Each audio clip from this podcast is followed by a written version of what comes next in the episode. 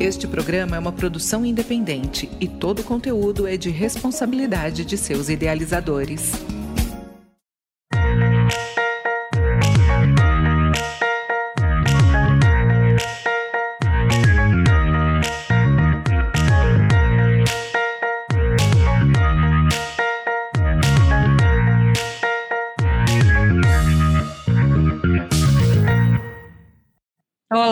Eu sou a Júlia Conca e este é o programa Cidades de Fato, o espaço de diálogo, um programa feito para ouvir as vozes da cidade. Vamos conversar com especialistas e a população sobre cidades e soluções. Cidades de Fato, o seu papel inclusivo e o nosso papel cidadão. Este é o nosso episódio de número 23. O assunto do programa de hoje é a relação do plano diretor e o orçamento nas cidades de fato. E para falar desse tema relevante, vamos entrevistar a Cláudia Pires.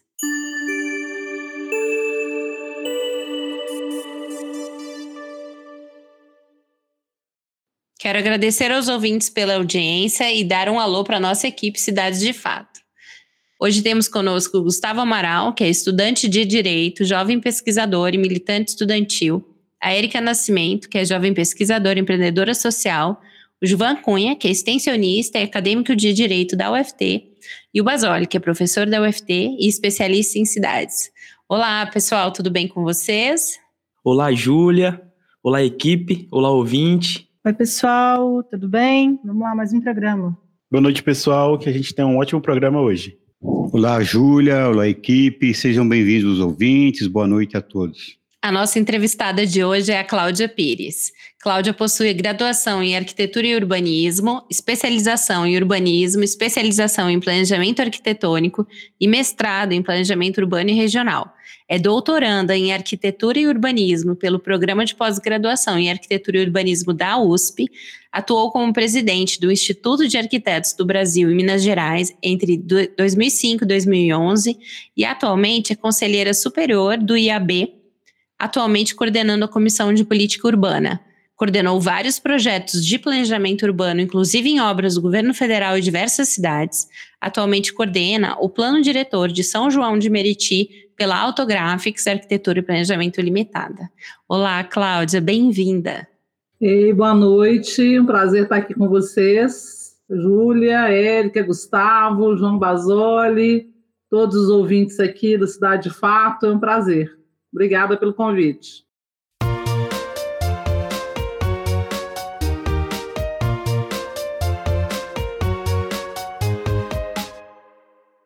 Damos início agora, então, ao nosso primeiro quadro, Vozes da Cidade, onde quem comanda a rodada de perguntas são os estudantes. Gustavo, Érica e Gilvão, o que vocês gostariam de saber sobre o tema de hoje? Érica, você começa. Cláudia, uh, fazendo uma tradução dos temas para quem nos ouve, o que é o plano diretor e como ele se relaciona com os orçamentos nas cidades? Eu acho que é uma, uma questão importante para o ouvinte, principalmente para quem é de fora né, da área de arquitetura e urbanismo, ou que não domina a questão do direito urbanístico, é entender que o plano diretor é uma lei como qualquer outra na cidade. Só que essa lei tem uma preocupação específica, que é trabalhar com a questão do desenvolvimento urbano de, uma, de um ordenamento físico-territorial que está voltado para uma concepção de cidade de que o cidadão tem que intervir na cidade. É, no plano diretor, a regra básica é que cada morador, cada ocupante da cidade, cada cidadão, ele pense o lugar onde ele mora e tente, a partir dessa reflexão sobre o lugar onde ele mora, como ele pode participar para melhorar a, as formas, as relações sociais naquele lugar e as formas de vida naquele lugar. Então, o plano diretor é uma lei que trabalha com essa, essa concepção. A gente tem muito, é, assim, geralmente a gente trabalha muito com a questão da saúde, da educação, a gente se preocupa muito com as políticas públicas que têm é, relação direta com essas necessidades mais imediatas de sobrevivência, e o plano diretor geralmente é uma lei, por ser uma lei, inclusive, nova dentro do campo das leis é, é, é é, ordinárias na cidade, ele acaba tendo um papel secundário na vida das pessoas. Mas é fundamental pensar a cidade para que você tenha maior justiça social no acesso a todos esses outros essas outras políticas. E aí o plano diretor vai intervir diretamente no seu cotidiano, tentando relacionar o espaço onde você vive com essas políticas que são importantes, essas necessidades que você tem é, dentro da cidade, que podem ser regulamentadas através de uma lei que pensa isso de forma planejada. Se a gente está falando de planejamento, o planejamento envolve essa questão da participação, mas também envolve é, na, é, recursos orçamentários. Então, o plano diretor, geralmente, ele é uma lei que vai trabalhar com esse, essa, esse procedimento de regulação do território, de planejamento das políticas públicas, de articulação da vida em comunidade, mas é importante saber também que se você fizer um, uma, uma, uma listagem de políticas públicas que vão incidir sobre o território e lá na frente você não tem orçamento, né, não tem recurso para colocar aquelas políticas é, de pé na cidade, é, fatalmente você não terá é, uma, o seu objetivo cumprido, o objetivo do plano diretor cumprido, e vai é, isso vai incidir numa frustração geral sobre é, a lei e até as suas, as suas próprias diretrizes. O plano diretor é uma lei que se revisa a cada 10 anos, né? do ponto de vista do Estatuto das Cidades, que é a lei que regulamenta, que obriga os municípios a fazerem a, a, a, o, essa lei e discutir de forma participativa, né? Isso é um conteúdo da, do, plano de, do, do, do Estatuto das Cidades. Ela é uma lei que se revisa a cada 10 anos e ela exige que o cidadão participe e cobre dos seus governos é, uma maior incidência com o plano diretor dentro das políticas públicas dentro da cidade. E uma das políticas públicas que mais vai ter relação com essa questão da consecução dos objetivos é a política de orçamento. Então, é necessário fazer essa articulação para que a gente tenha é, realmente efetividade com a aplicação do plano diretor. Cláudia, na sua fala, você fala em intervenção do cidadão. É, como podem ser explicada a participação dos cidadãos e também do poder público na concepção do plano diretor? Olha, é uma das, das questões mais importantes que vieram é, a ser discutidas, né? É, que veio a ser discutido a partir da Constituição Federal de 1988, foi que a Constituição Federal de 88 ela, ela, ela é fruto de uma reação da sociedade civil a um, um, um tempo muito é, é, perigoso do ponto de vista da, das liberdades individuais e coletivas no país. A gente teve um processo é, é, ditatorial, né? Nós tivemos uma ditadura implantada no país de 64 a 85, vamos dizer assim, né? É o período aí onde você tem é, da, da, da instituição dos governos militares até a retomada da democracia, você tem aí todo esse período onde não se discutia é, processos de intervenção das comunidades dentro é, das políticas de governo, né? nem em nível municipal, nem, nem estadual, nem federal. E a partir da Constituição Federal de 1988, que é essa Constituição de reação contra esse estado de coisas, você tem uma maior participação. O próprio texto constitucional fala o tempo todo da necessidade da população ser ouvida no processo, né? E a própria regulamentação do, do Estatuto das Cidades, ela traz no, no, no, no seu, é, é, no, seu íntere, né, a, a, discussão sobre a participação em vários momentos, né, onde as consultas públicas e a própria é, necessidade de aproximação do cidadão com a realidade e com essa escuta territorial, ela tem que ser, ela é exigida por lei, né? Então, é, quando a gente fala de participação, quando a gente fala de democracia, um, um processo importante na democracia é essa construção que vem de, de baixo para cima, né, e não de cima para baixo. Então, as leis, a partir da, da Constituição Federal de 1988, elas têm essa, essa a lei, a construção de um arcabouço legal, ele tem essa visão. Na questão da, da, da, da, da construção de um processo de planejamento, tanto o planejador quanto o agente público, ele tem que estar tá, é, afinado com essa discussão da, da, da participação. Afinal, quem mora no território é aquele que está lá no dia a dia reivindicando pelas políticas públicas, por mais saúde, mais educação, mais espaço público, mais moradia, o meio ambiente. Então, nessa, nesse processo de construção das políticas públicas, é necessário fazer esse debate. E que bom que a gente tem condição de é, produzir esse debate, né? Em que se pese todos os retrocessos que nós tivemos agora nos últimos tempos em termos de democracia participativa. Você falou sobre alguns dispositivos legais, a própria Constituição de 88, né, que obriga os municípios a adotar é, a, na elaboração das leis orgânicas a cooperação com as associações representativas no, no planejamento municipal. Ah, também tem o Estatuto da Cidade, que você citou. E aí você falou sobre o orçamento, né? Essa questão de não adianta a participação se não tiver uma, uma disposição orçamentária para que se concretize.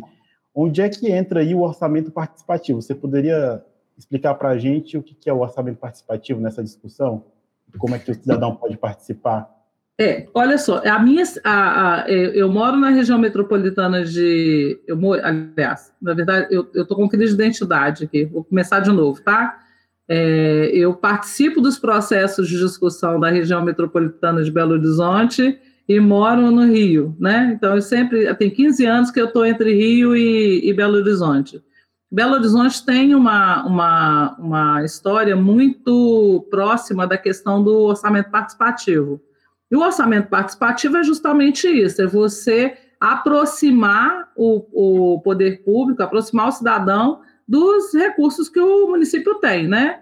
Geralmente, toda vez que a gente vai discutir processo de planejamento no município, vocês podem verificar que toda vez o que o, que o, o, o, o gestor público fala, né, desde o secretário até os, o prefeito, geralmente o prefeito, é que ele não tem dinheiro para fazer nada. Ele tem é, razão, de uma certa forma, porque a, a Constituição de 1988 ela é, é, é, delegou ao município é, resolver os problemas é, territoriais, né? toda a, a, política é municipal, mas o recurso está muito concentrado pela própria reforma tributária autoritária, autoritária que foi feita em 1967, né?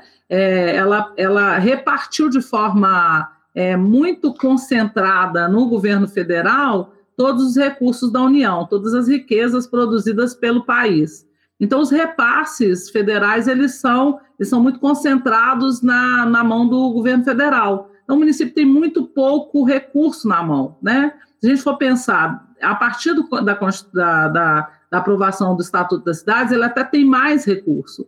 Ele não usa, nós podemos até discutir o que, que ele não usa, né? Mas geralmente o município lida com o IPTU, geralmente o prefeito não gosta de cobrar o IPTU, com o ISS, né? E os recursos é, é, referentes a multas e outras coisas que estão, taxas, né? Multas que vão compor esse orçamento municipal. O restante são transferências é, do, do, do, do, dinheiro arrecadado em nível federal, arrecadado no município, que vai para a federação primeiro, depois volta para o município.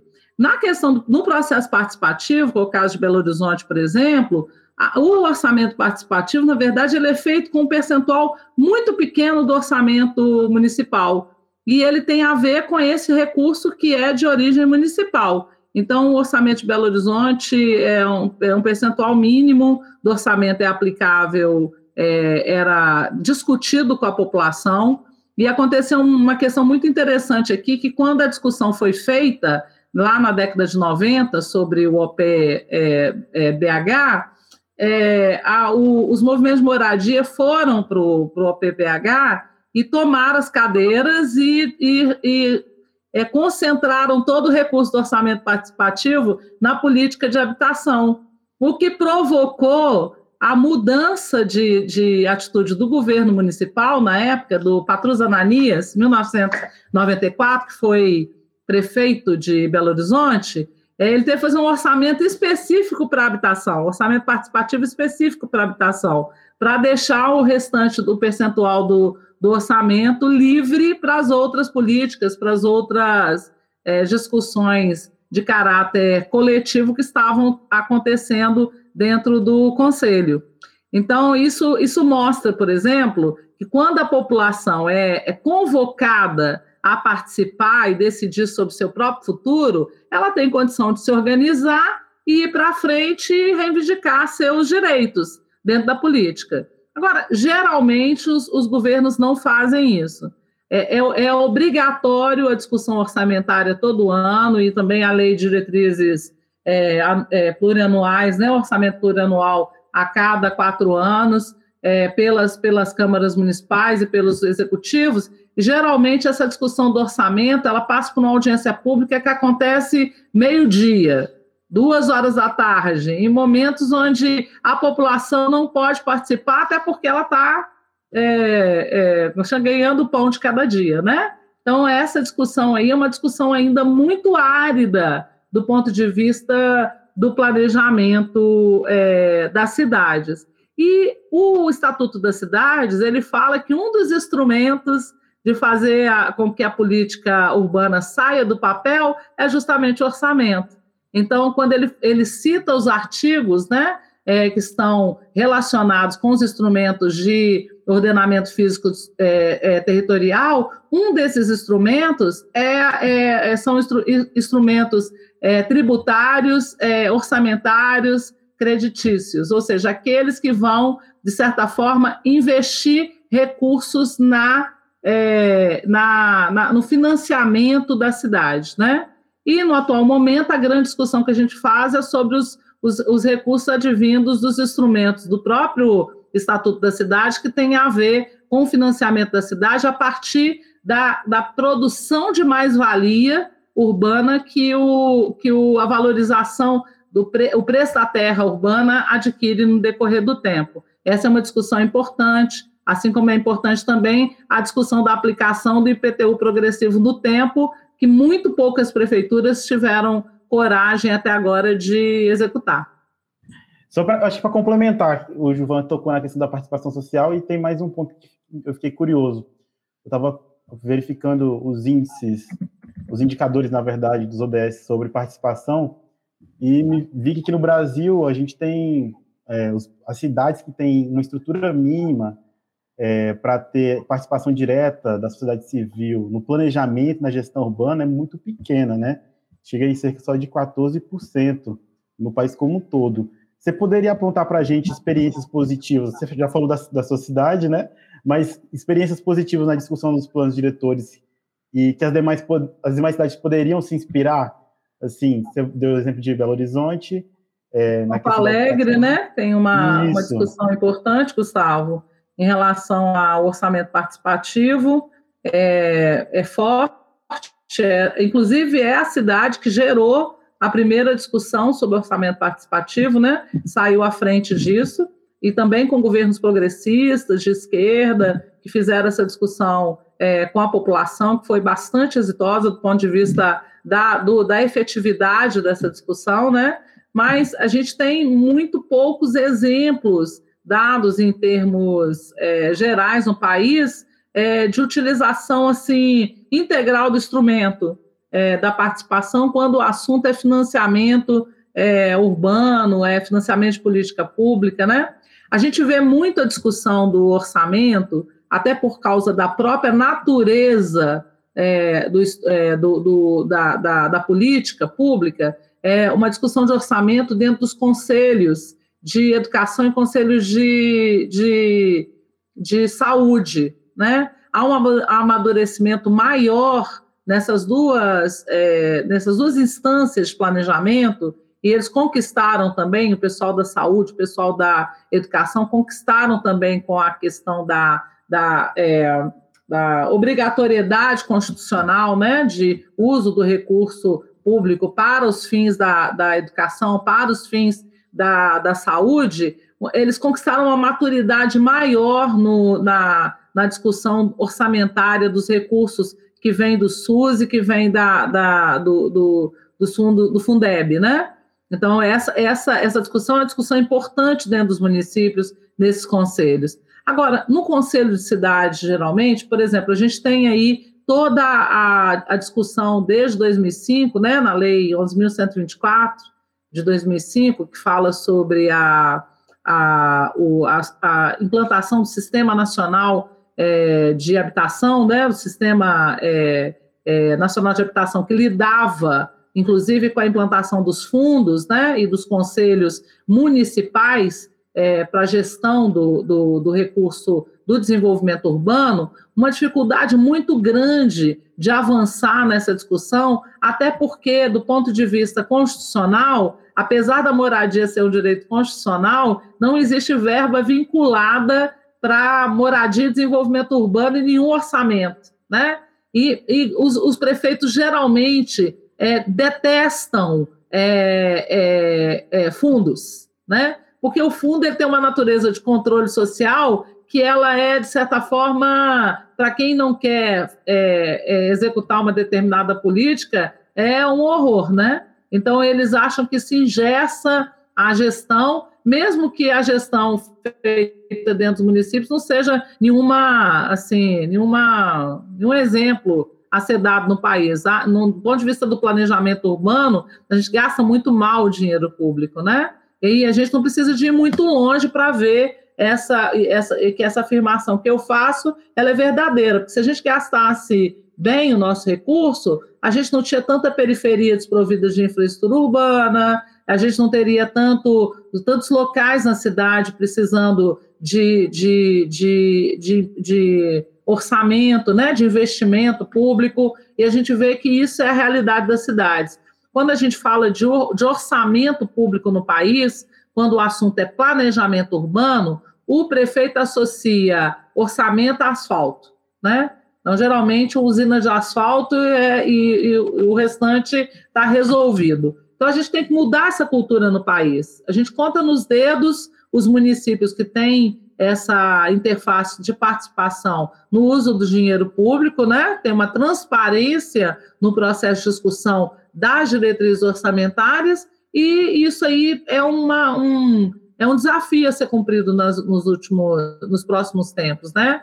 Nós temos também um problema seríssimo em relação ao, ao orçamento, é que grande parte das, da, dos orçamentos municipais eles são peças orçamentárias fictícias, porque na verdade o município ele trabalha com uma expectativa de arrecadação que no decorrer do tempo, tanto em nível das transferências correntes, quanto também da, da, da próprio orçamento municipal, elas podem ser frustradas. Pela, agora, por exemplo, né, a questão da pandemia, a questão das dificuldades de trabalhar com as políticas públicas do financiamento pelo governo federal, né, os recontingenciamentos de orçamento, isso acaba frustrando as expectativas de arrecadação e acaba que o orçamento vira uma peça de ficção dentro dos governos municipais. Gestão e planejamento andam juntinhos quando a gente fala sobre cidade, né? Damos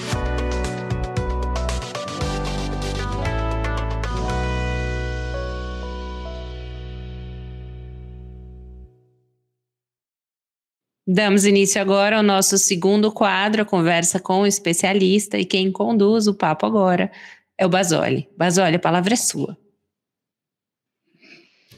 Obrigado, Júlia. É, quero agradecer novamente a Cláudia aí pela disponibilidade de estar com a gente, acho que é uma presença importante para desvendar um pouco essas questões urbanas. Então, Cláudia, eu, é, bom, você está participando aí a nível nacional das discussões do Estatuto da Cidade, que complementou agora 20 anos.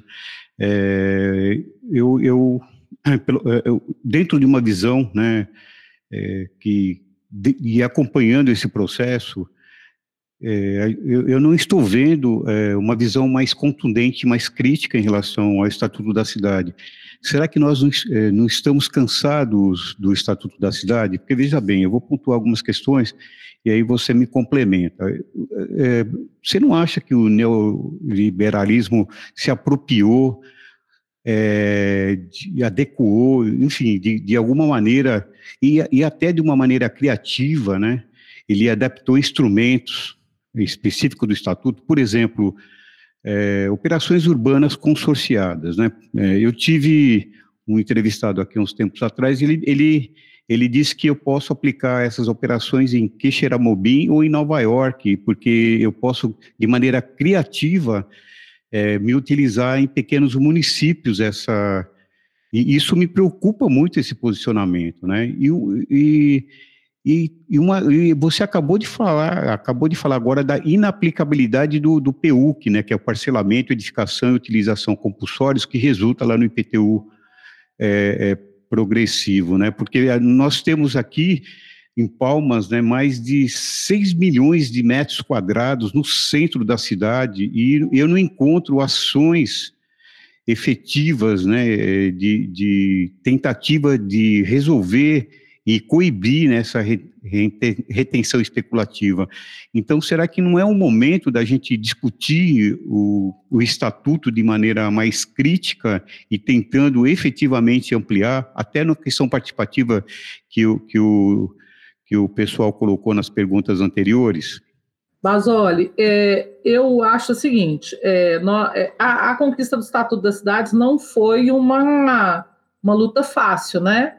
Na verdade, ele começa como movimento de reforma urbana em 63, em 79 você tem um primeiro projeto né, de, de lei que vai transitar no, no, no, no, no Congresso, só vai ser aceito para análise em 81, e aí depois você tem toda a discussão do processo da Constituição, né, da nova Constituição, a partir da abertura, e você tem, no decorrer desse tempo, os movimentos sociais é, urbanos, né, atuando fortemente para discutir a temática urbana, porque município nenhum queria discutir. E que se pese que a gente tinha aí dentro da, da Constituição Federal de 67 um apelo muito grande para a implantação da, da Política Nacional de Desenvolvimento Urbano. E essa política nacional resultou o primeiro PND, que é essa Constituição de 67, segundo PND, e ele tem uma matriz econômica só. Ele transforma a, a realidade, o desenvolvimento urbano no país, numa peça, é, numa, numa discussão apenas é, é, econômica, ou seja, como colocar é, o país dentro daquela, daquela discussão da divisão social do trabalho, onde a gente tentaria alcançar, alcançar os mais desenvolvidos, né? É, é, atrasados aproximadamente 100 anos em relação ao desenvolvimento deles. Então, a gente tinha já uma defasagem, uma desvantagem muito grande do ponto de vista do que o professor Paul, Singer coloca muito bem, que é vantagem comparativa, né? onde a gente saiu para ser industrializado, para se industrializar, para entrar no processo de desenvolvimento do capitalismo do século XX, com aproximadamente 100 anos de atraso.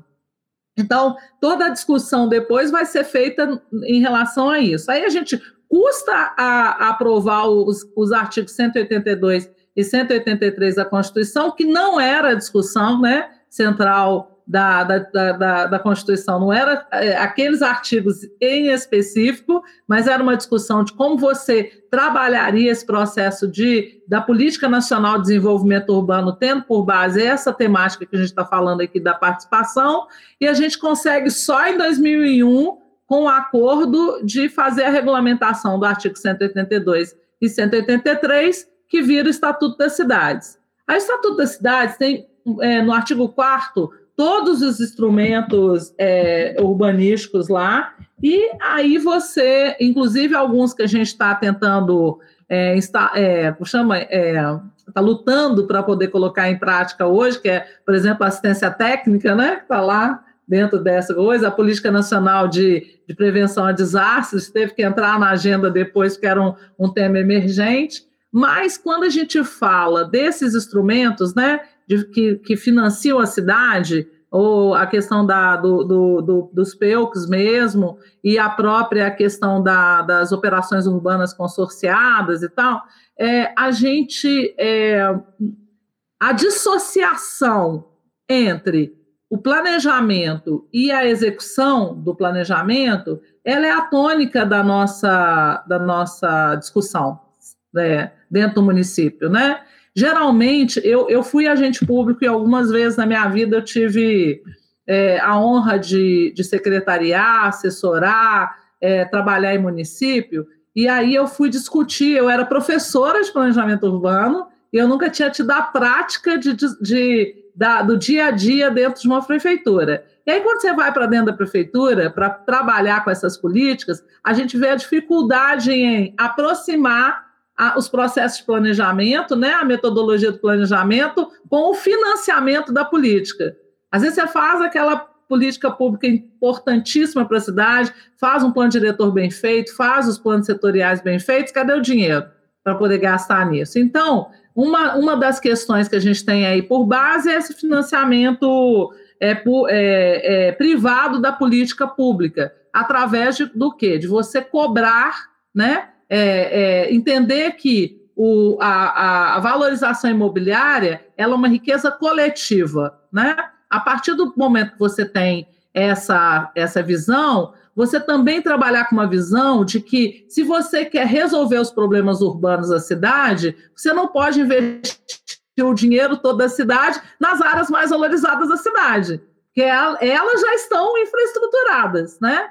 E é o que o professor Flávio Vilaça sempre colocava lá nas questões, né? Tem um, um texto dele incrível que fala sobre isso, onde ele faz uma, uma apropriação ideológica do conceito de, de financiamento é, da, da questão urbana, e ele, ele constata o seguinte: é, ideologicamente, só se investe recurso na cidade onde já se tem infraestrutura. Então, os planos de embelezamento, os planos de, de melhoria, né? os benefícios partem para esses lugares. E são nesses lugares onde você tem as terras mais valorizadas e onde a, a, o mercado imobiliário atua de uma forma mais forte.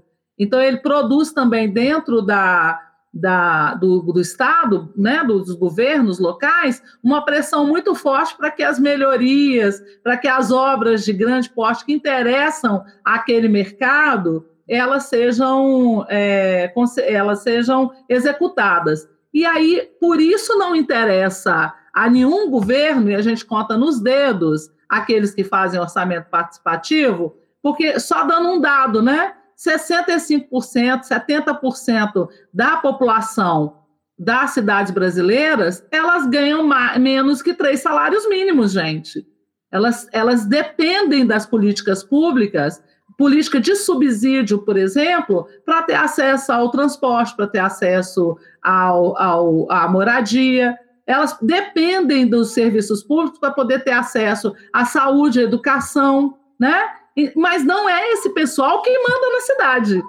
Quem manda na cidade está do outro lado. Então, o orçamento participativo e os processos democráticos que tenham por base aproximar o morador da sua realidade, construir com ele uma outra realidade, né? Uma outra a partir das suas prioridades, ela subverte essa ordem neoliberal. Nós não estamos conseguindo fazer isso dentro das, nos nossos municípios.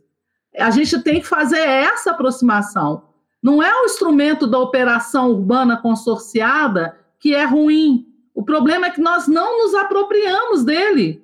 Os setores que precisam, os setores populares, não, não, não recolhem a riqueza coletiva e aplicam na falta de esgoto, na falta de saneamento, até porque a força dos setores mais, mais é, mais bem formados, mais estruturados e que incidem diretamente no, no, na, no, no, espaço da cidade, é que faz a diferença na hora da discussão do gabinete do prefeito. Qual que é a obra prioritária para a cidade? Então, ninguém vai querer fazer processo participativo, né? Porque se for processo participativo, a dona Maria não vai querer a torre de 100 andares na, da Operação Água Branca, ela vai querer o conjunto habitacional para ela morar perto do metrô, perto do centro de saúde. Aí em Palmas não vai ter tanta área vazio, subutilizada como é, né? Que é um horror isso, né? Um, um plano que, é, que expulsa a cidade, a, as pessoas da cidade e leva para a periferia sem necessidade. Você conseguiria colocar todo mundo morando bem, com justiça social, com política redistributiva sendo implantada de forma é, é consistente, na cidade, e isso não se dá por processos puramente ideológicos voltados para é, fazer valer dentro da cidade o direito daqueles que podem mais. E podem mais, inclusive, na hora de decidir sobre o planejamento e sobre o orçamento. Ok, Cláudia, é, eu acho que falta um pouco de radicalização no tratamento, né? Então, o neoliberal, neoliberal radicalizou e nós estamos aguardando não sei o quê. Bom, é, um, um, outro ponto é, que eu quero colocar também é, bom, tem todo um conjunto, uma construção histórica na né? Constituição Federal, artigo 182, parágrafo 2 diz lá sobre a obrigatoriedade do plano diretor, aí o estatuto né, é uma construção depois de né, uma, quase 13 anos, né, vem lá no, no, no, artigo 40, enfim, aí você falou já do artigo 4 é, e aí você trata do orçamento, né, é, é você, você enxerga, é, pelo menos eu tenho um entendimento e tenho acompanhado, e aqui em Palmas nós nos deparamos frontalmente com isso, inclusive nós, nós discutimos isso há, um, há uns tempos atrás, é, até com, com Toshio Mukai, que você deve conhecer, ele esteve aqui com a gente e tal, a discussão do orçamento, né? Porque prime, o primeiro ponto, né? É, qual é a participação do, do, qual a participação né, popular dentro dos planos diretores no país? Pouquíssima, né? São Paulo está vivenciando agora uma discussão, né, é uma luta enorme, né? Então, falta radicalização. O segundo ponto, é, e aí aprova-se o plano diretor e a obrigatoriedade, inclusive, do orçamento, mas ele vai para a gaveta. E aí eu, eu, é, eu né, crio mecanismo de expansão da cidade, independente da ligação dessa expansão com o orçamento. Então, além do engavetamento né, é, do plano, que não obedeceu o critério da participação, é, ele também, né, por outro lado, ele simplesmente abandona por completo o orçamento. Então, veja bem, é, volta aí na parte da radicalização de posicionamentos, né? Então, acho que nós precisaríamos repensar ou né, fazer com que, é, ao menos, né, isso avançasse um pouco mais, porque, na verdade, nós temos uma discussão é, que num, num, campo, eu acompanho também há 20 anos, né, eu já estava em Palmas, mas acompanhei toda a todo o movimento nacional do Estatuto da Cidade, e aí a gente não vê um processo de evolução até dentro daqueles parâmetros, principalmente aqui em Palmas, que eu tenho um processo político de acompanhamento muito próximo, né, embora não esteja na administração pública, mas eu acompanho esse processo. Então, e aí, né, Cláudia, o tema de hoje é esse: como é que eu consigo, de alguma maneira, fazer com que isso aconteça efetivamente? Olha, eu, eu sou fã de plano de bairro. E eu é, sou fã de uma outra coisa também, que os, os acadêmicos, né? Os, as pessoas que têm muito amor ao método vão me matar quando ouvir essa, esse podcast, né? Mas tudo bem, eu assumo as consequências. é o seguinte, nós já estamos aí, em 2005 foi a campanha dos planos diretores participativos, houve aquela obrigatoriedade né, de fazer plano diretor participativo, e hoje a gente está nos processos de revisão, né? Então, e aí, quando eu, eu, eu adoeço quando eu vou para fazer uma, um plano diretor, já fiz vários, né? Participei de vários, mas que a gente começa do mesmo jeito. O que, que a gente faz? A gente faz o diagnóstico e depois faz aquelas reuniões de leitura técnica comunitária. Depois, é, da leitura técnica comunitária, faz o, o prognóstico, né? E na hora de discutir o principal, a gente deixa na mão dos vereadores do prefeito. Tá? Então, para mim, a metodologia correta é o seguinte: em 2006 já se fez um diagnóstico. Mudou alguma coisa? Muito pouco. Eu não vi. Pelo menos nos municípios que eu participei, ó, eu, eu sou de Nova Lima, Minas Gerais, região metropolitana de Belo Horizonte, não vi nada acontecer aqui de novo. É, Belo Horizonte, muito pouca coisa. São Paulo eu acompanho, porque eu estudo lá, muita, muito pouca coisa. Rio de Janeiro também não. Então, assim, eu estou falando de grandes capitais, né? Grandes regiões metropolitanas. Vocês estão me dando, você está me dando testemunho de palmas. Então, vamos subverter um pouco a ordem disso? Onde que eu quero chegar? Eu quero chegar no financiamento da moradia, o financiamento de infraestrutura e tal. Então, eu tenho que fazer um plano, uma revisão de plano, que já saiba que eu quero isso. Então, eu vou discutir o plano a partir da lei de zoneamento. Não vamos começar o plano lá do começo, diagnóstico, não, porque a gente já sabe. A gente já sabe o que tem ali. A gente precisa resolver isso. Todo começo de governo, agora eu fui é, consultada por uma prefeitura para poder fazer a revisão do plano local de habitação. Eu falei, você fez o outro, o plano de local, o plano que você tem, você já implantou? Não, agora a gente tem que fazer atualização de dados. Não, não faz atualização de dados, não. Vamos pegar o seu plano, vamos ver o que, que você atendeu desse plano. O que, que você deixou de cumprir nesse plano? E vamos colocar no orçamento do ano que vem metas para você cumprir dentro do, do plano. Você fez assistência técnica? Não fiz. Você fez política municipal de redução de risco? Não fiz. Você fez a política de regularização fundiária? Não fiz. Você fez alguma. Você, fez IPTU progressivo, direito de preempção, qualquer coisa. Você implantou algum é, instrumento do, do plano diretor que você tem na gaveta no seu município? Não. Então vamos implantar, por favor? Vamos começar a partir daí? Assim, de uma forma bem prática, sabe? Eu acho que o que cansa a população é o nosso desejo de sermos é, metódicos, de, de atendermos a uma regra social de discussão. O morador de periferia sabe que ele não tem esgoto, não tem transporte, não tem luz, não, tem... não precisa, não precisa fazer diagnóstico disso, não. A realidade dele já está colocada.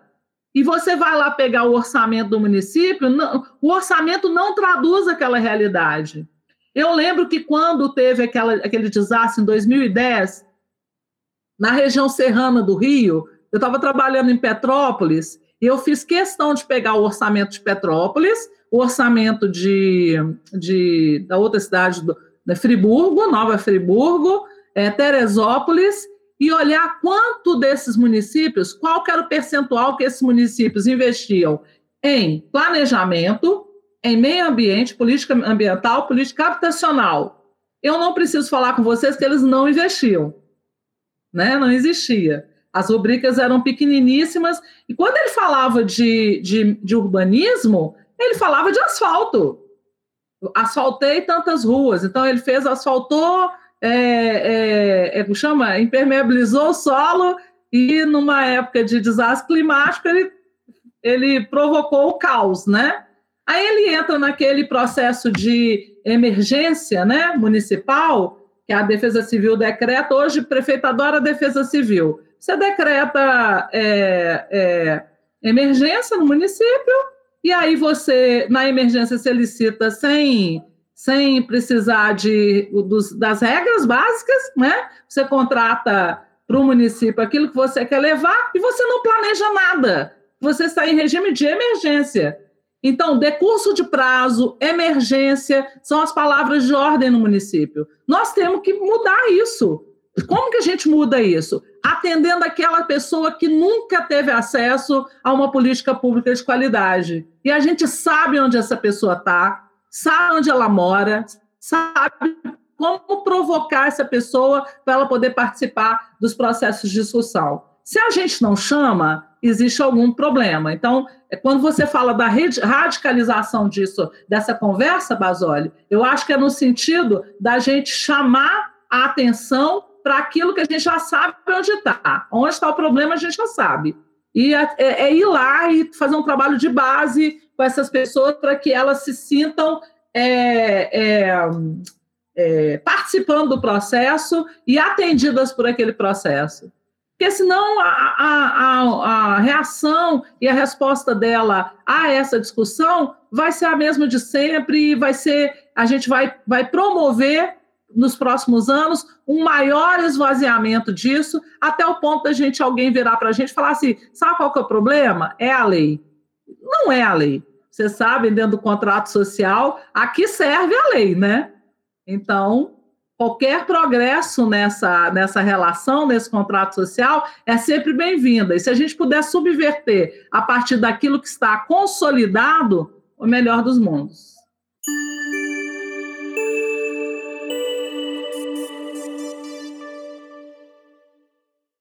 Estamos chegando ao final do nosso programa hoje e eu não poderia deixar de pedir para que a nossa convidada Cláudia faça suas considerações finais e nos indique algum material de leitura ou de arte para os nossos ouvintes e nos diga, Cláudia, para você, o que são as cidades de fato? Fique à vontade.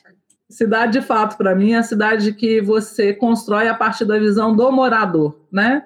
É, você tem que ter um nome, endereço, tem que, tem que estar próximo daquela discussão local para que você possa fazer a, que a política setorial, desenvolvimento territorial, desenvolvimento metropolitano, ela tenha, ela faça sentido para quem mora na cidade.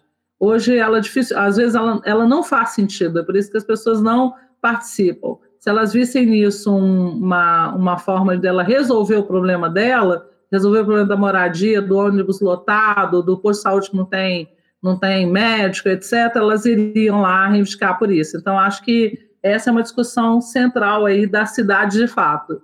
Dicas de, de livros, né? Centenas, milhares aos montes, tem muita coisa interessante, né? Mas eu acho que se a gente quiser discutir a nossa sociedade, né, e todos os, os reveses, eu é, indicaria como leitura de base o Capital do Karl Marx. Se quiser trabalhar um pouco da perspectiva do planejamento urbano, eu acho que um livro interessantíssimo para a gente discutir a, a, a incidência disso é, dentro das áreas urbanas, dentro das cidades, é, são os livros é, de quase que de introdução né, a essa questão da política urbana, feita principalmente pelo Flávio Vilaça e pela Hermínia Maricato. Eu acho assim indispensável conhecer um pouco do pensamento dessas duas pessoas no Brasil. Então, essas duas questões. Agradeço a vocês pela participação. Desculpa, eu falo muito, então acho que esse podcast vai ser um podcast um pouco extenso. A gente agradece imensamente a você, Cláudia. E eu também quero agradecer aos nossos ouvintes e à equipe do projeto Cidade de Fato. Na semana que vem voltaremos com novos temas e novas entrevistas para vocês. Até lá. O Cidade de Fato de hoje contou com Júlia Conca na locução, Gustavo Amaral, Érica Nascimento e eu, Gilvan Cunha, no apoio e desenvolvimento de conteúdo. Rodrigo Basoli, no apoio técnico, e o professor Basoli na coordenação geral e consultoria. Pessoal, até o próximo programa.